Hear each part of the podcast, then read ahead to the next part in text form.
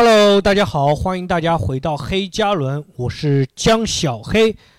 啊、一直最近一直都是我在录嘛，因为那个华伦一直很忙，一直我在录，所以我就今天因为正好有一个朋友来，我就想着，哎，我自己一个人录这个节目有点干，然后我想找我朋友，顺便跟他一起聊一聊。然后这个朋友就是我的好朋友，自我介绍一下，Hello，大家好，我是江小黑的朋友，我叫老黄。老黄，老黄是做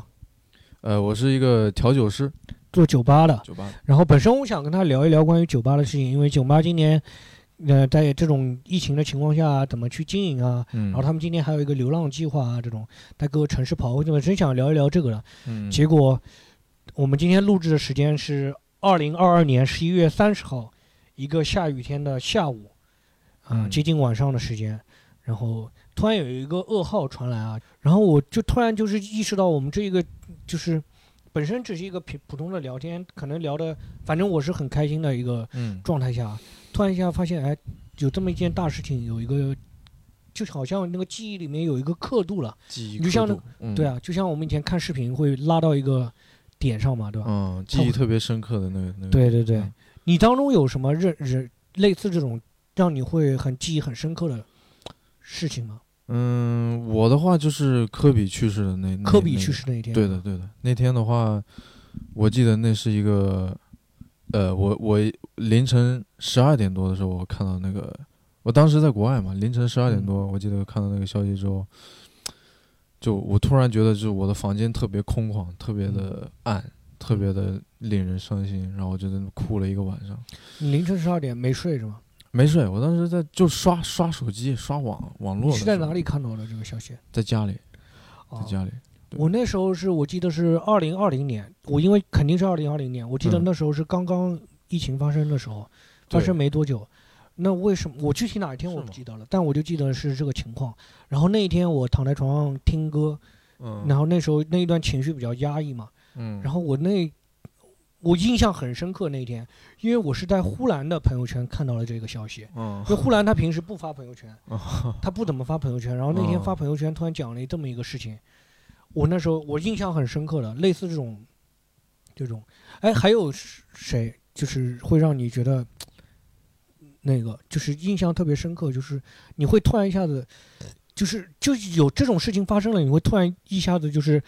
比如说有一段时间那个那那一段那一天的事情，我可能都不记得了。嗯但是如果这伴随着这个新闻的发生的那一刻，那个状态，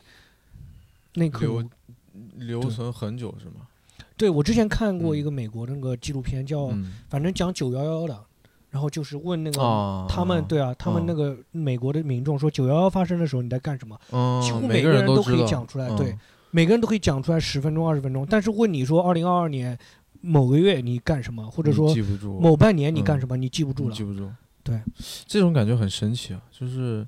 你会发现，就是记忆原来是一个那么不靠谱，却又那么容易被记住的一个一个东西。嗯，我类似让我就是让我觉得记忆很深刻的一个时刻，就是不知道大家记不得，我印象很深刻的一件事情是，有一次那个刘翔那年伦敦奥运会，他因为他嗯。零八年已经被骂得很惨了，嗯伦敦奥运会的时候他复出嘛，好像是零八年，然后是伦敦，应该是一二年伦敦奥运会，我记得我跟我同学在一个。那个，在一个小饭店的二楼，然后嗯，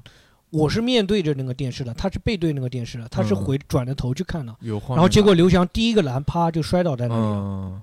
摔倒在那里的时候，然后他给我来了一句，他转过来跟我来了一句：“你有想到啊？”他说：“你有想到吧？嗯能想象吧？嗯，能想象这个我就记得那个整个那一个状态，那天那个饭店吃了什么什么，我都完全不记得，我就记得嗯那一刻、就记得那个时，刻。嗯，对，我的话，我的记忆非常的 片段化。我我我我我想了一下，就是每个人的记忆点可能都不一样。对你来说，可能是一个大事件发生，嗯然后你马上记住它当时发生什么情况。嗯我就一直感觉我是一个，就是突然有一个瞬间，就是降临到身上的时候，我就嗯。记住了那个地方。那我记得是我当时是考完是，呃，中考还是高考？大学的时候一场考试，嗯。我我好像快结束，就是快毕业了，那时候是一个冬天，也是，呃，一月份、二月份的时候，嗯。我就记住那个雪雪花的那个形状，嗯。特别的明显，就是他那个雪花巨大，写了一个写了自己的分数，惨惨字，不是，他就那个雪就飘下来，就在我手上就是印下来了。当时可能是因为我心情特别不开心的时候，就是就是反正周围那个一下的那个环境就是你在加拿大留的念的大学是吧？对加拿大，我在内蒙留的学，然后那个 那关于雪的记忆，我有一个两个，嗯有两个。第一个是我大一的时候，我那时候没有见过，就是小的时候可能见过那种鹅毛大雪，但我印象不深了。然后第一次就是说让我就是说成人以后，就是记忆深刻的那个鹅毛大雪，就是有一天，我跟三个同学。就室友嘛，我们总共室友是五个人，然后有一个是呼市本地的，嗯，他就平时不住校，然后跟另外三个我们一起去网吧打游戏，四个人打游戏。啊打游戏打游戏进去之前是天那个是晴天，嗯。然后进去打游戏，出来也没有熬夜啊，也没通宵打，但是打了大概有三四个小时。出来以后就是，你到内蒙那个冬天那个会那个每个那个门它都会挂那个白那个灰布，就是防冻嘛。哦，我不知道加拿大会不会，没有没有，就是会放我们那边比较落后一点。风嘛，那个是。防冻、防风啊，各种的哦。都它都会挂。然后我就记得我那个布，我把它拉开来的时候，我准备嗯。出那个，它网吧是二楼嘛，它是有一个走道，走到一楼。嗯。哎呀，我真的还连那个网吧在哪哪哪哪个位置我都记得。然后后面我拉开那个灰布的时候，哇，嗯。一片雪白，嗯，一片雪白，我当时贼激动，下满了，对我就下满了，哇，这么，然后我贼激动，然后踩那个门槛，啪一下子摔了一跤，就是。然，后我同学就开始疯狂嘲笑我，他说：“嗯你们南方人，因为他们三个都是北方人，嗯。一个宁夏的，一个内蒙的，一个嗯。那个青海的，反正三个都是北方人，都见过大雪，嗯。就我没没见过。我当时一下子就哦。很气激动，很激动，然后就摔了一跤，然后他们笑我，笑我，嗯。结果回寝室的路上，到寝室的时候，嗯。那时候就是还有个天桥，嗯，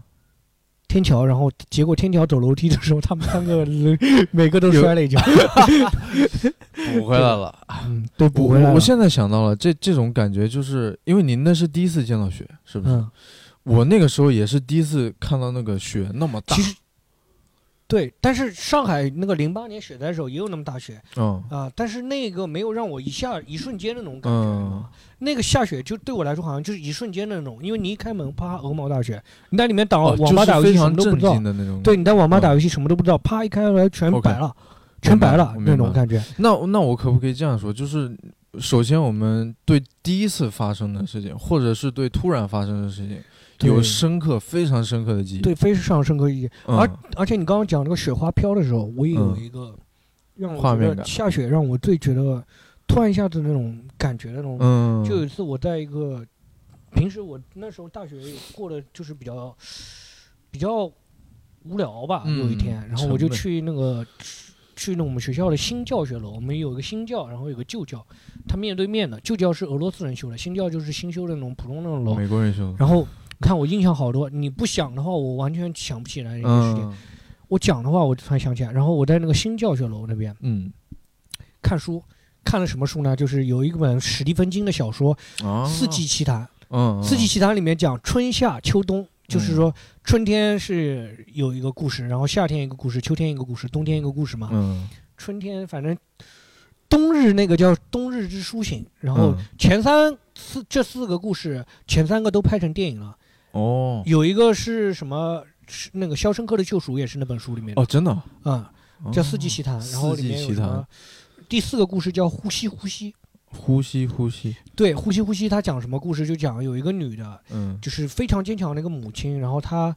就是从外地来到这个大城市，她想要在这边出名啊，想要在这边落脚落脚，结果被一个男的骗了，然后怀孕了，怀孕了，然后去找那个医生，然后那医生就说这个小医那个母亲多么多么坚毅，有一天突然一下就觉得那个母亲很不容易，他一直帮这个母亲嘛，然后他就告诉你母亲有那个呼吸法，嗯。这是一个非常恐怖的故事啊，因为史蒂芬金是一个恐怖小说家，嗯。他恐怖这个蛮吓人的一个故事，说教那个女生呼吸呼吸法，就是说这样子能保证你胎儿的话，那个嗯，就是那个呼吸法。然后突然有一天出车祸了，然后那个医生下楼的时候，雪天出车祸了，嗯然后那个女女生就是尸首分离了，但她小孩没生出来的时候，那医生跟她说说，就是医生就是说，他反正他就跟医生说是，反正我要保住这个孩子，医生都说你保持呼吸呼吸，然后他就继续这种呼吸，然后在那个雪天顺利的把那个小孩生下来了。尸首分离还对，就是一个恐怖故事，就是那种恐怖故事嘛。所以你在新教学楼里面那新教学楼里面看的，然后白天大概傍晚傍晚的嗯时刻，但是天还没黑，还是亮的。嗯，然后我看完这本小说以后，感觉到那种很感动的感觉，因为那个小说不是把它当一个恐怖的氛围去描，它是嗯。描绘这个母亲多么坚毅，哦，这种。就像你可以理解，就一个 就是像我是一个外来者到这个地方打嗯。拼那种打工者。那个农民工进城啊，或者外来打工妹啊，打工这这种想要在这个城市发展，结果被人骗了，然后生了一个嗯。小孩，这种，但是就是就是很坚毅的那种，我想要打拼出一片天下，然后被人骗了，生了小孩，又想要把这个小孩生下来，嗯又想给这个小孩提供最好的条件的时候，嗯然后最后努力把这个孩子生下来，你感觉这个这是一个很坚毅的故事，让你觉得很感动。这个故事，，嗯然后后面，然后我出来以后，我看完这个故事以后出来以后，进去之前也没有下大雪，嗯就出来以后正是漫天飘着雪花，然后我迎着这个雪花走的时候，就是那种对，心情和那个环境就融在一起的种和那个小说就融在一起了，我，明白了，嗯，然后后面我跟我嗯。什么表弟啊什么也讲过这个故事，他也嗯印象很深刻，说我嗯讲这个故事，因为那个时候我刚看完这个书没过多久我，就跟他嗯。讲了那一天我发生的事情，他就印象很深刻，他嗯说，嗯。其实你你这么一说，我又有一个想分享的一个点，因为我经常去跟那个顾客去介绍这个酒，嗯，然后那个酒的话，其实跟我们现在我我们两个在喝的这个奶茶没有什么太大的区别，它就是一个饮品。嗯但是为什么这个酒那个人能喜欢喝，完全是取决于当时我们那个的环境、那个嗯氛围，以及我给给他分享我对这个酒的那个故事的一个感受。嗯就比如说有一杯酒就叫曼哈顿，然后我当时对那个曼哈顿最印象最深刻的时候，就是在一个很安静的一个酒吧，在不是在曼哈顿是吧？不是没去过，在在那个酒吧里面，然后它那个里面有一个呃装饰物，酒里面有个装饰物，就是一个小樱桃，樱桃在那个酒里面，那个嗯。酒是那个褐色的，然后在灯光下面是。漂浮状态还是沉呃，沉沉底的，就相当于一个三角形的一个杯子，然后那个樱桃沉在那个底。中间？底下，对。对，然后那个哦灯光一照起来的时候，就是那个我脑海中想象的曼哈顿那个夜景那个感觉，哦就是那个棕红色的那个酒液，然后中间有一个圆心，嗯我当时就给我就是闭上眼睛，我就觉得我就在曼哈顿，享受了当时一八几几年那些人在喝那些酒的状态 AI 态。的那个什么 AI 投影是吧？虚拟现实。哇，那个就是那个感觉。然后我把这个故事分享给那个酒客之后，他就记住那个酒了，他就记住那个故事了。嗯然后我就觉得当时就是，我就觉得整个嗯工作变得特别有意义，就是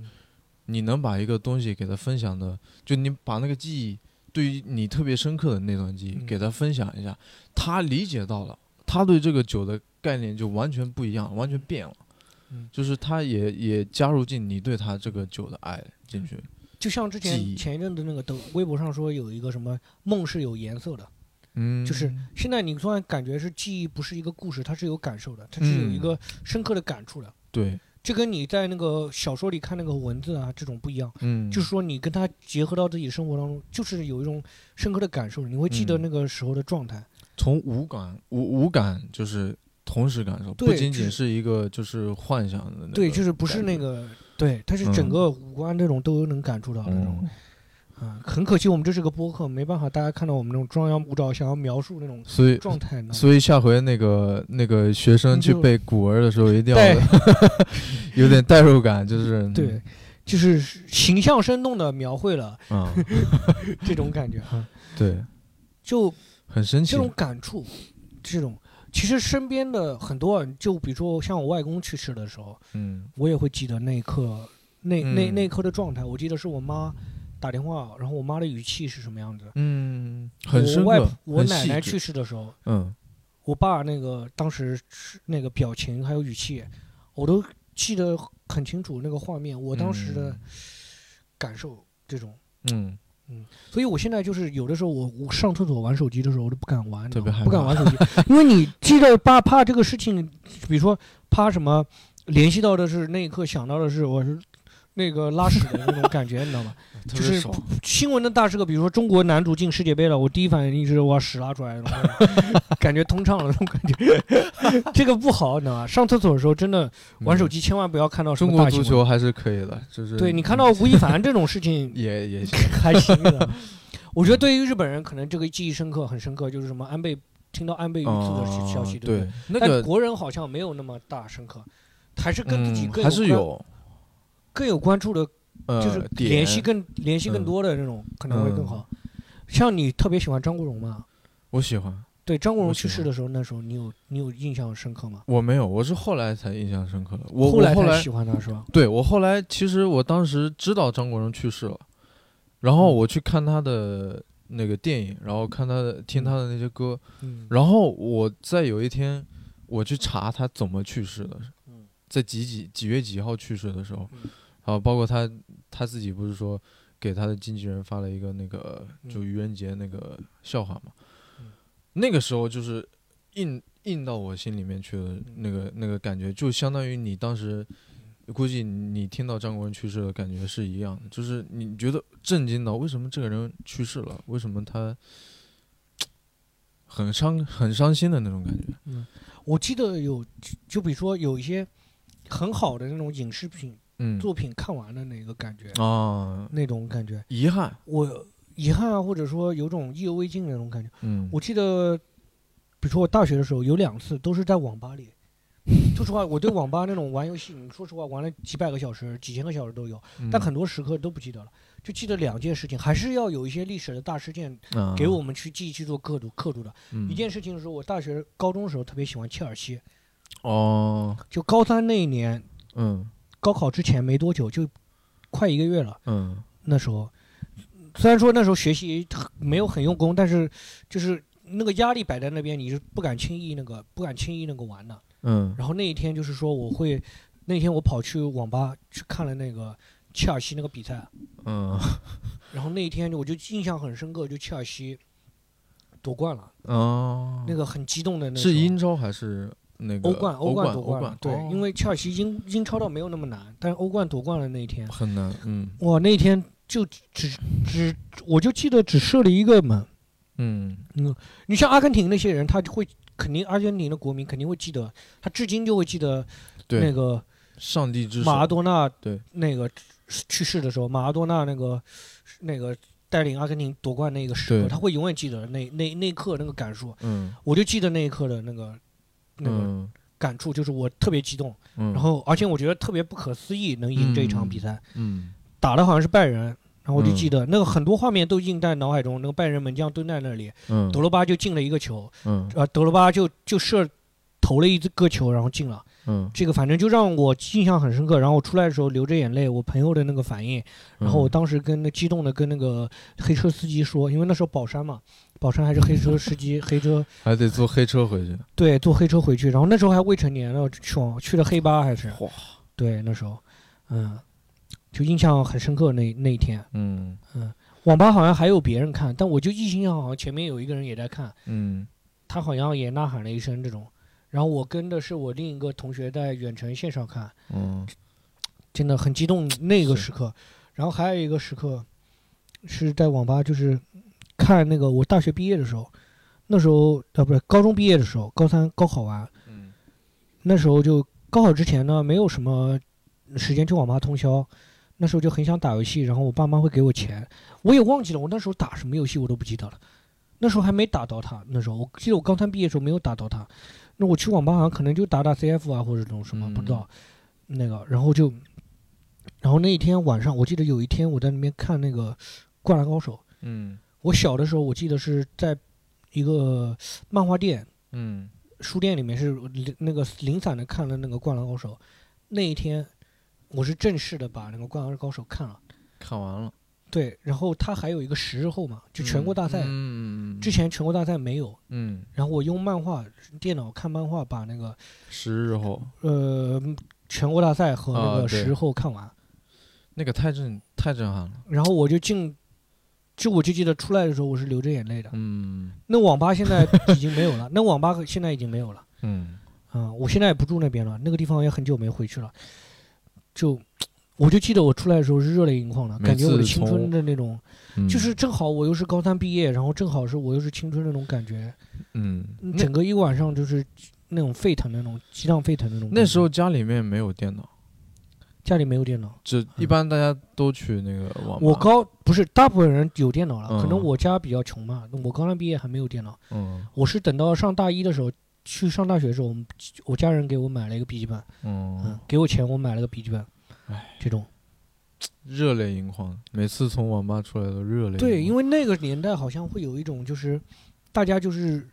看一部电视剧或者看一嗯。部动画片那种感觉，认真看，对，就是会很激动的，很认真去，很认真的、全情的投入进去的看那一部戏，这种。那个时候反正也没有那么多的烦恼，就是对，那时候没有那么多消遣，对，那时候没有那么多选择，你看一个动画片，看一个什么，还是投入投入挺大的，你整个人都带入进去了我。现在很难就是在看，就是在很那个放松的情况下去看任何一部作品，就是生活就是感觉有太多需要去做的事情，对，，很焦很焦虑，最主要那时候新闻，现在的新闻好像很多，一天到嗯晚都有各种各样的大新闻传过来的时候，对，好像你没有那么很多事情让你记忆没有那么深刻了。对的这个事情，这个这个其实是蛮悲哀的一件事情，你不觉得吗？对我觉得会会有一点嘛，你好像活得嗯没有什么灵魂的那种。对，就是我我大学的时候很那段时光是很我不想回忆的那个时光，就是首先也因为我成绩不太好，一直在、嗯一直在补课那种嗯挖坑，把那个自己挖的坑给填回去。嗯，但是我现在一一回想，那五五五年的时间，我真的是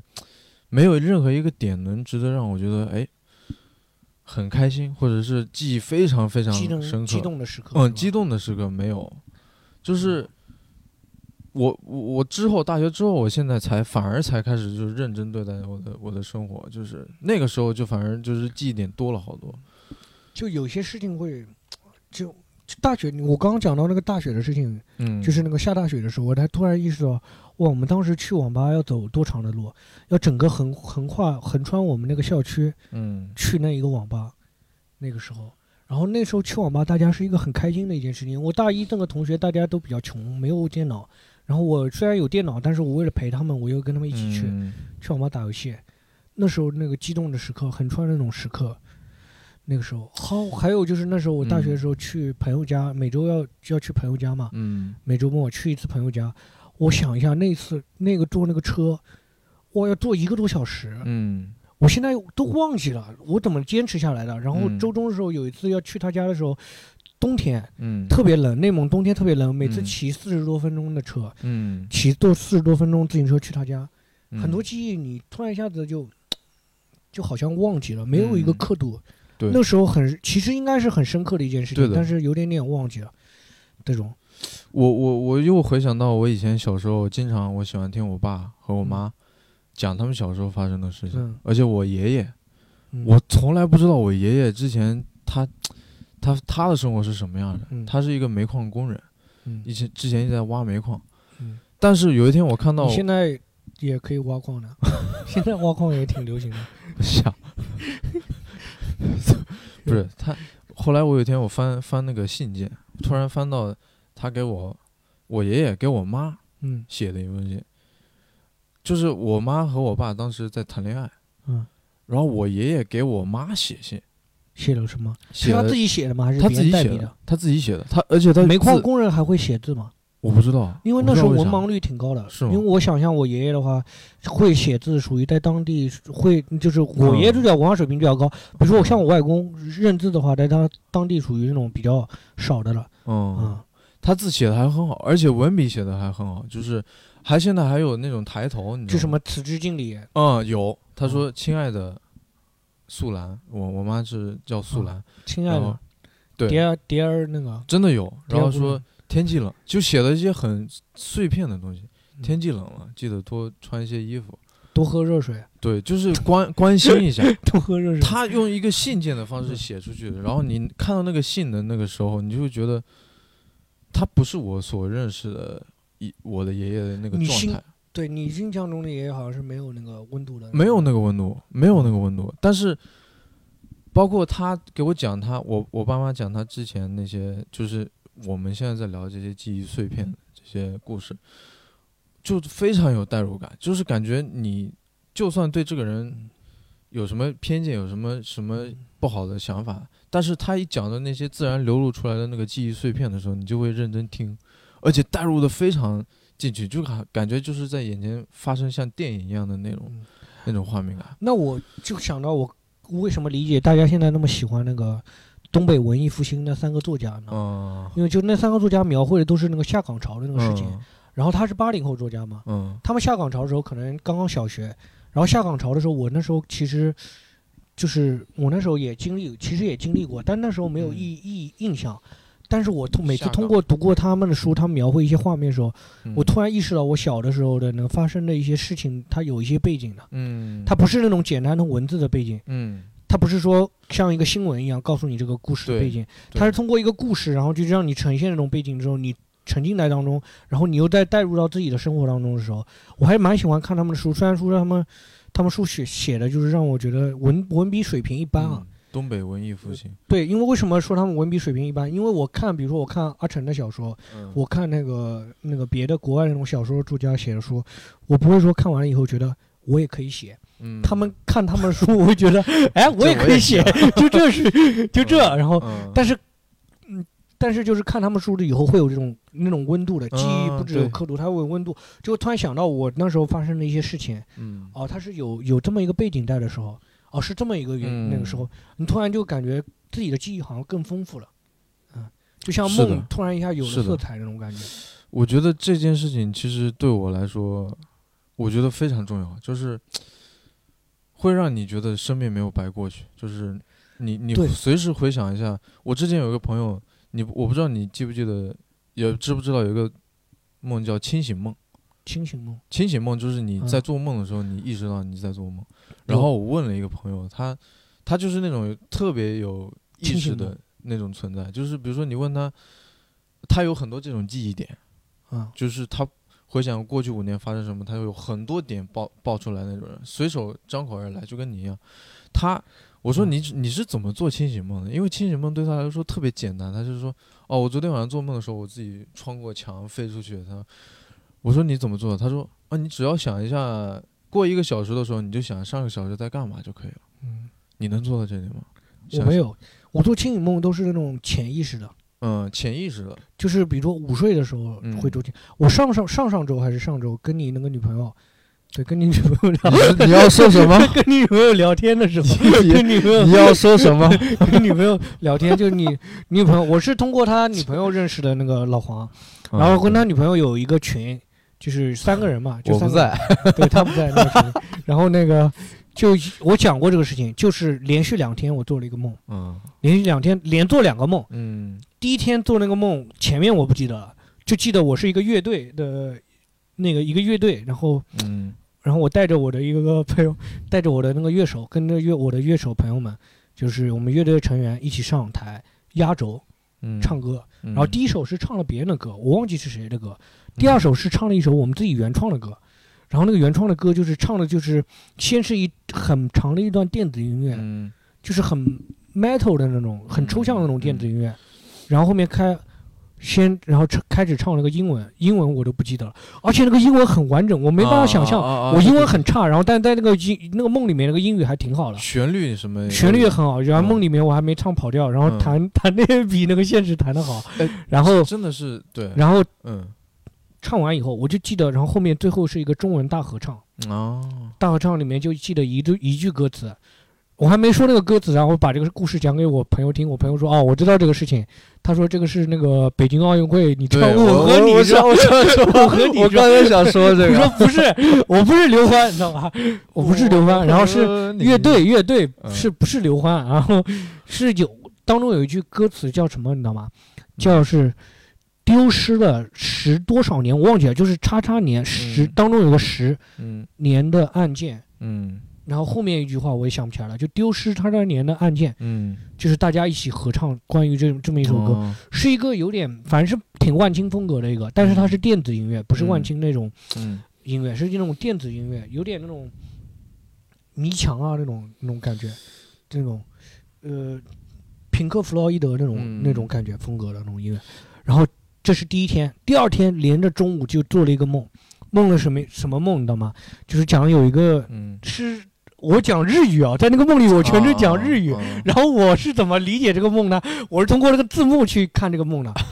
然后当中是我，一个是我，然后是一个大叔，那个大叔不是北野武啊，不是大北野武啊，不是北野武带着我啊，是一个 就是一个大叔，什么形象我都不记得了，嗯，就是一个大叔，然后还有一个女的，嗯，然后那个女的就带着我跟那个大叔两个人一起去旅行，去找找一些东西，然后后当中有一个去一个工厂，然然后那个工厂那个路很难走，难走到什么程度？突然就是突然有走走一个路，我脚陷了一半，就是陷到膝盖这边嗯这种，然后最后他把我拔出来，然后就讲说我跟他一起旅行。嗯最后一个是什么画面？我前面又是不记得了，我就记得嗯最后的画面。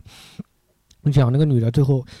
她被就是我跟她在一起嘛，最后突然出现了一堆警察，那个一一堆这种便衣警察。我们不知道，刚开始不知道是警察，然后他们在里面谈商谈，然后这个女的就过去帮他，嗯帮他的时候，结果被那个警察抓走了。嗯然后那个局，然后画面就是一转，它是像电影一样的，不像真实事件，它像电影一样，画面一转转到那个女的在那个监狱一个小房间里面，很开心的在那边写字，她是有一种释然的感觉，就是说她是十几年的逃犯，然后再画面一转转到我跟那个大叔两个人就上那个公交车。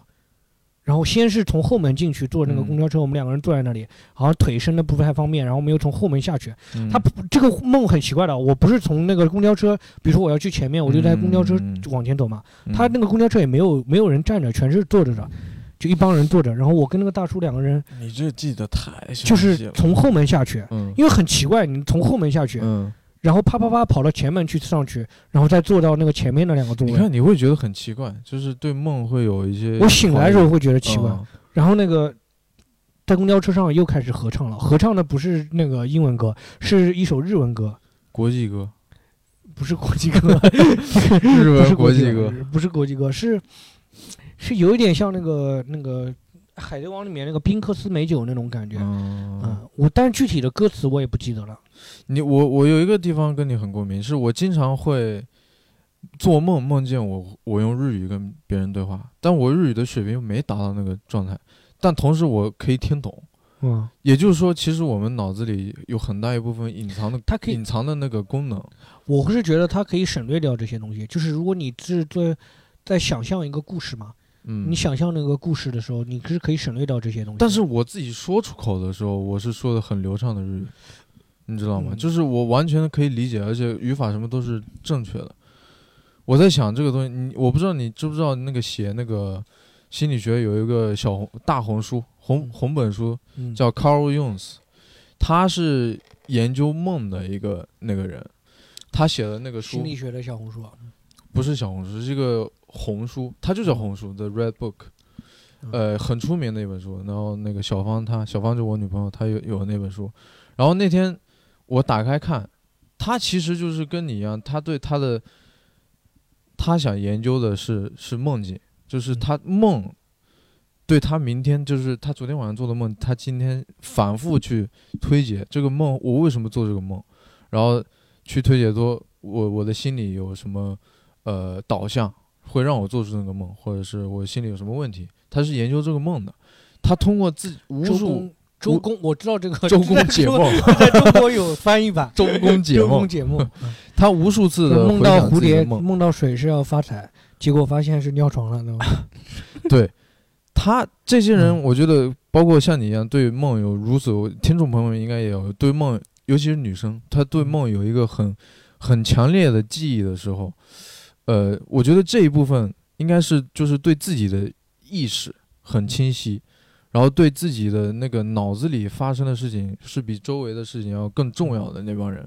才可以有这样的嗯做法。而且我觉得这种想法是这这种呃梦境很清醒的这种状态，应该更延续下去。每个人都应该有就这样的。我会，很开心啊！就是当时这个梦醒来的时候，我是很兴奋的，我也是，感觉像看了一部那个电影一样那种感觉。嗯但我已经很久没有那种状态了。那时候也是午睡，那时候睡得很舒服嗯，啊，可能睡得比较舒服，身体状态比较自然那种。可能是你嗯你你最近的生活状态比较轻松，还是什么？会有清这种感东倒没有了，但是但那几天那两天是还可以啊，那两天还可以的。自我意识非常嗯，强烈的那个时候。但是晚上做的梦就没有记得，就中午嗯的时候、午睡的时候记得那两个梦，嗯，嗯，但是我就印象很深刻，就是那个唱那个中文，就是中文歌，我和你不是我和你，就是唱那个中文歌的那一刻，醒来的那一刻的时候，嗯。我第一反应就是立刻就是想要去找到这个歌，嗯。就是我当时下意识的就是想要知道这个歌，在做梦的时候就下意识想要知道这是什么歌，嗯。起来的时候搜就没搜到这首歌，就没有听到有这么一句歌词的那个歌，我觉得这嗯个这个感觉真的非常好，就是感觉很舒服，嗯那种感觉，嗯，很梦幻。很梦幻。但是你因为其实梦境这个梦很梦幻，很梦幻，我很喜欢自己有一个感觉，就是我记得我自己嗯，梦见了什么，或者是好像是嗯让自己的记忆就是有一个那个画面。我最早做做梦做到流眼泪，都是梦到我外公的时候。啊，嗯做梦梦到流眼泪的时候，都是梦到我外公，嗯又重新见到我外公，然后很开心跟他在一起玩那种感觉。那时候这种觉得，就梦里面可以弥补一些自己的遗憾。是的，嗯。是的，对，记忆就是哎，对，那一天这个让我想起来一句话，就我那天做完这个梦嘛，嗯。然后有一个人跟我说，说了他跟我说了一句话，他说什么就是是那个路路边野餐里面的一句话，就是嗯电影里面路边野餐的一句话。嗯。我查一下这个那个台词，我们我们这个这一期应该不会剪，所以我这一段也会留在里面。路边野餐是嗯，说有一个人他说没有没有那个没有什么灵魂，活了多少年？路边野餐是最近才拍的毕赣的一部电影。哦，毕赣对，对他也是讲梦的，梦境和现实的那种。嗯嗯，大家可以看一下，这是我贵州老家的那个我那个一个导演非常有才华的导演，《路边野餐》那个电影。路边野餐，梦境与现实，他说有一个人，反正说是没有多少，嗯，没有什么活了多少年。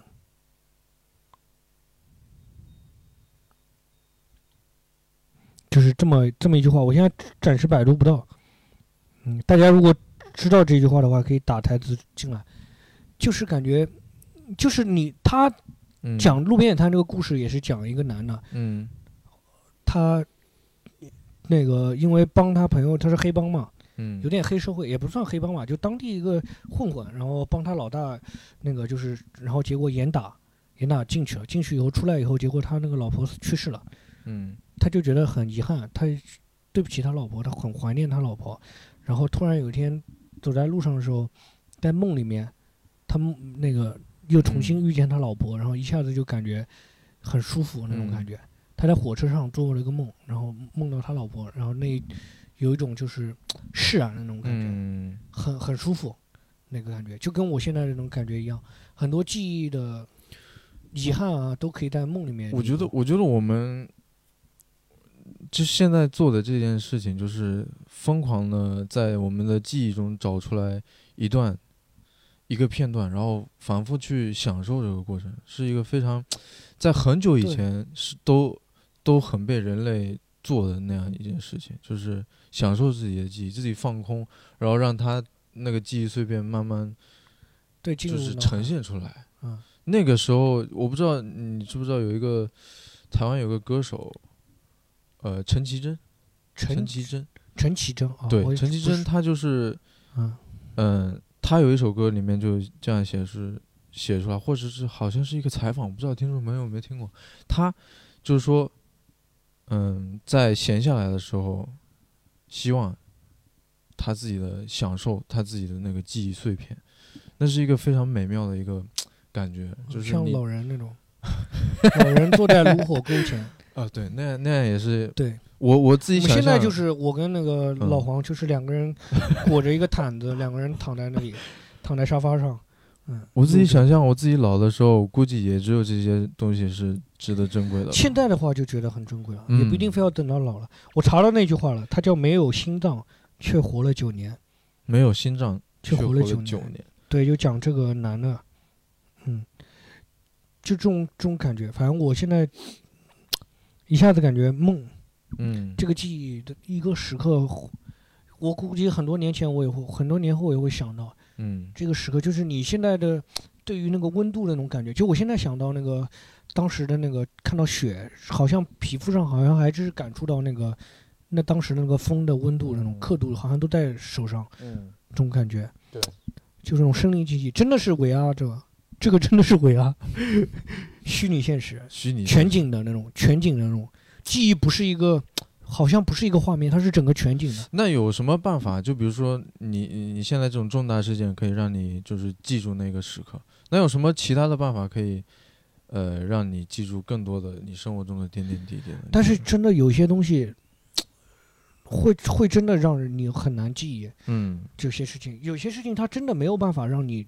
做到那那那步。对，就比如说你我也讲说觉得是李易峰那个嗯被抓起来，吴亦凡那个被抓，我都没有办法让没有办法让你感觉到那种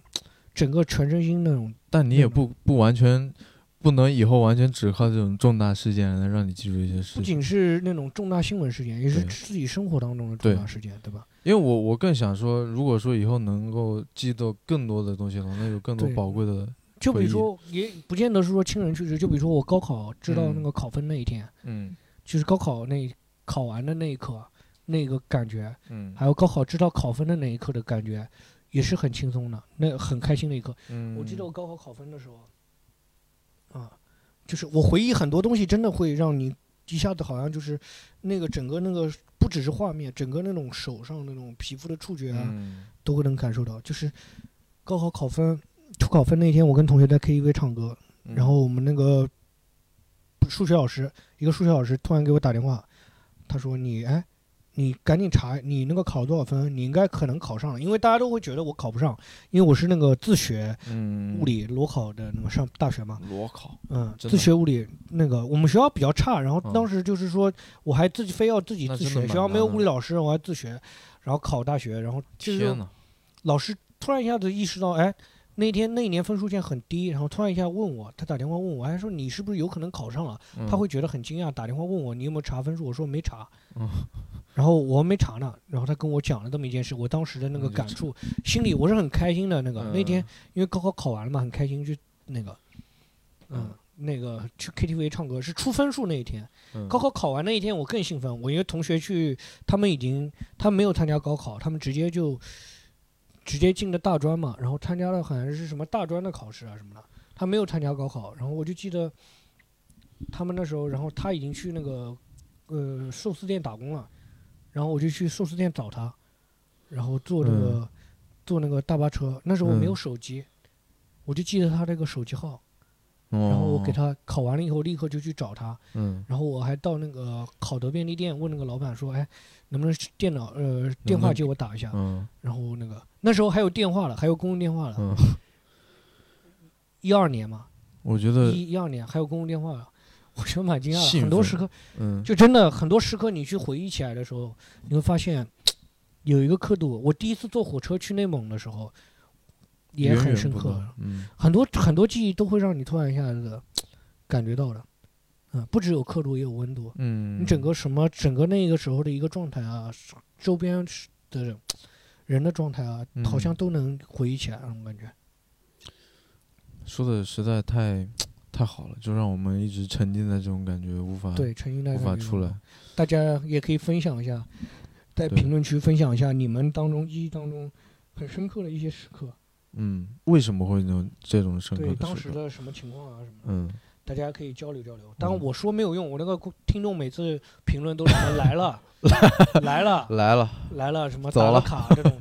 嗯，也不知道听没听，然后比走进科学。他们喜欢我听我讲八卦，但我也不是很多八卦，没有什么那么多八卦。我我记得我听你的一般都是，我比较喜欢听你讲那些就是纪录片啊，纪录片，而且我我比较喜欢听你讲那种故事，就是以你的那个角度去去讲故事。那个李白那个我特别喜欢。李白那一期，对，李白，那个，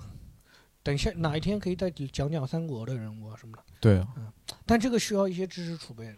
因为有的时候你不给知道有一期我讲了，光就就录了五分钟，然后错了错误就已经错了大概五六个地方，就是给你一个动力让你去学习因为我不。是那种专业的学者，我嗯讲出来的东西本身是我当做那个真实的故事讲，结果讲成了讲讲着讲着讲成虚构的东西了，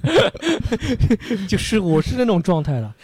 我不能当那个。你是一个，你是一个，就是思维很容易那个我怎么说飘走的一个人，思维飘走，然后嗯记忆力记东西啊，记名字啊，嗯，记什么都有障碍，记得不是那么清楚，但是我记那种事件还是记得嗯稍微清楚一点啊。那你确实应该多写一些，就是嗯分享一下。对对好，然后这一期跟大家就分享到这里啊，难得我们这一一个播客能聊这么长时间聊嗯，啊，平时都十分钟十分钟的，这一次聊了四十五分钟，哎呦，好吧，今天就分享到这这里，大家也多多在评论区分享，我们下期再见，拜拜拜拜。拜拜。